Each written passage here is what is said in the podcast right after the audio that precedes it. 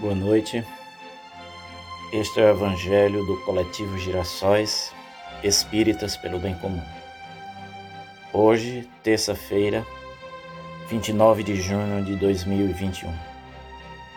No dia de hoje, desde já, pedimos as vibrações para todos os trabalhadores da última hora. Estamos estudando o Evangelho segundo o Espiritismo, no capítulo 14, Honrai a vosso Pai e a vossa Mãe.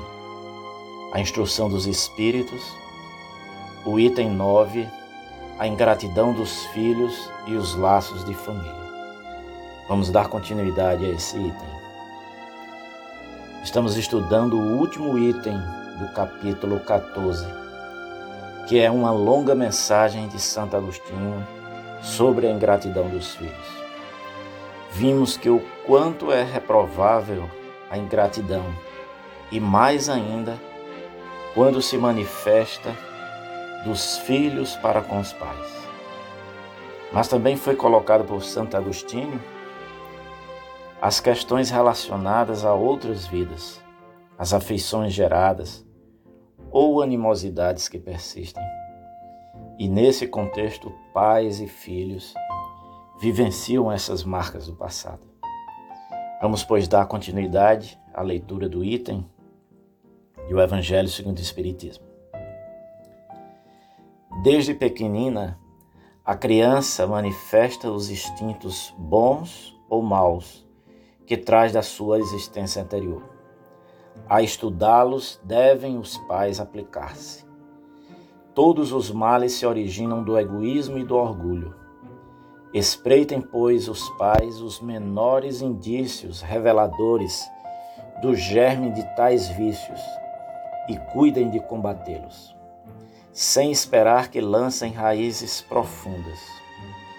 Façam como o bom jardineiro, que corta os rebentos defeituosos à medida que os vê apontar na árvore se deixarem se desenvolvam o egoísmo e o orgulho, não se espantem de serem mais tarde pagos com a ingratidão.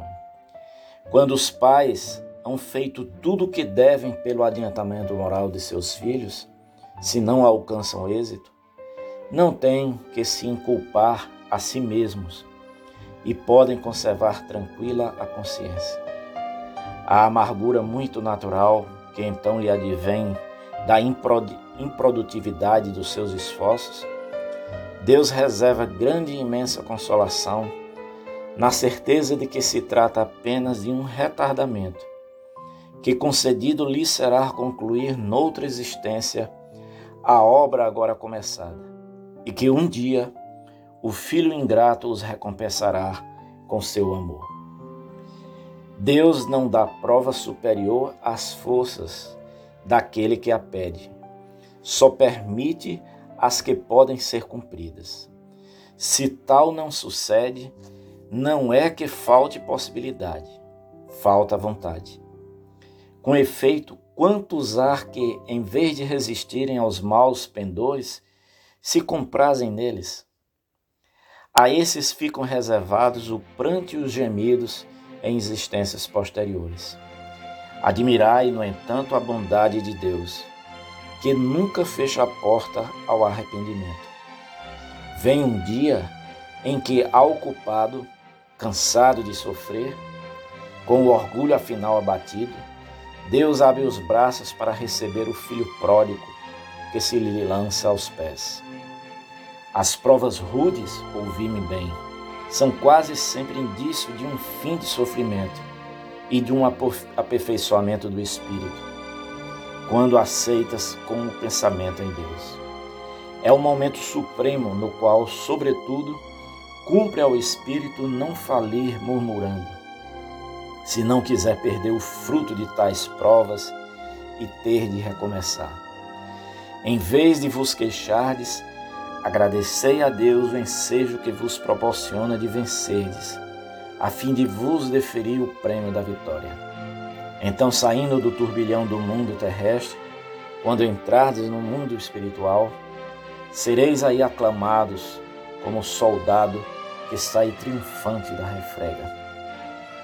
De todas as provas, as mais duras são as que afetam o coração. Um que suporta com coragem a miséria e as privações materiais, sucumbe ao peso das amarguras domésticas, pungido da ingratidão dos seus. Oh, que pungente angústia é essa! Mas em tais circunstâncias, que mais pode eficazmente restabelecer a coragem moral do que o conhecimento das causas do mal e a certeza de que, se bem haja prolongados despedaçamentos da alma, não há desesperos eternos, porque não é possível, seja da vontade de Deus, que a sua criatura sofra indefinidamente. Que de mais reconfortante, de mais animador do que a ideia que de cada um dos seus esforços é que depende abreviar o sofrimento, mediante a destruição em si das causas do mal. Por isso, porém, Preciso se faz que o homem não retenha na terra o olhar e só veja uma existência, que se eleve a pairar no infinito do passado e do futuro. Então a justiça infinita de Deus se vos patenteia. E esperai com paciência, porque explicável se vos torna o que na terra vos parecia verdadeiras monstruosidades. As feridas que aí se vos abrem, passai a considerá-las sempre arranhaduras. Nesses golpes de vista lançados sobre o conjunto, os laços de família se vos apresentam sob seu aspecto real. Já não vedes a ligar-lhes